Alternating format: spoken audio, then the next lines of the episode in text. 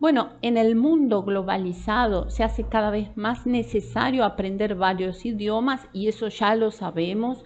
Y si bien el inglés continúa siendo el idioma universal por excelencia, el español también ocupa un lugar muy importante por varias razones. La primera es que después del mandarín, el español es la lengua más hablada en cantidad de personas.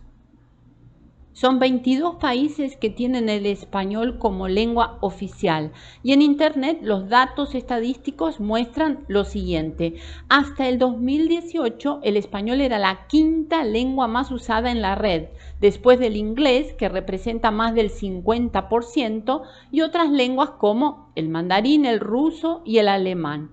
Pero hoy en día el español se encuentra en segundo lugar después del inglés. Cabe aclarar que hay muchas personas estudiando el español. Los informes estadísticos demuestran que aumentó la cantidad de estudiantes en 1,5 millones de personas.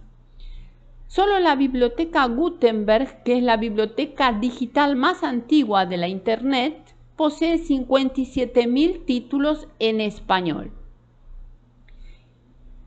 Existen 538 millones de personas que hablan el español. El 85% de esta cifra es nativo y el 15% restante lo hacen como lengua extranjera o como segunda lengua. Y si no sabes la diferencia entre lengua extranjera y segunda lengua, te explico que una persona que necesita usar el idioma por necesidad, por ejemplo, porque se encuentra en un país donde el español es la lengua oficial, lo hace como segunda lengua.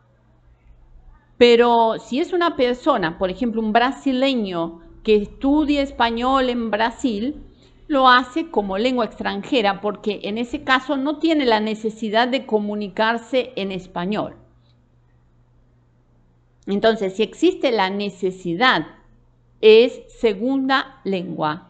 De lo contrario, es una lengua extranjera.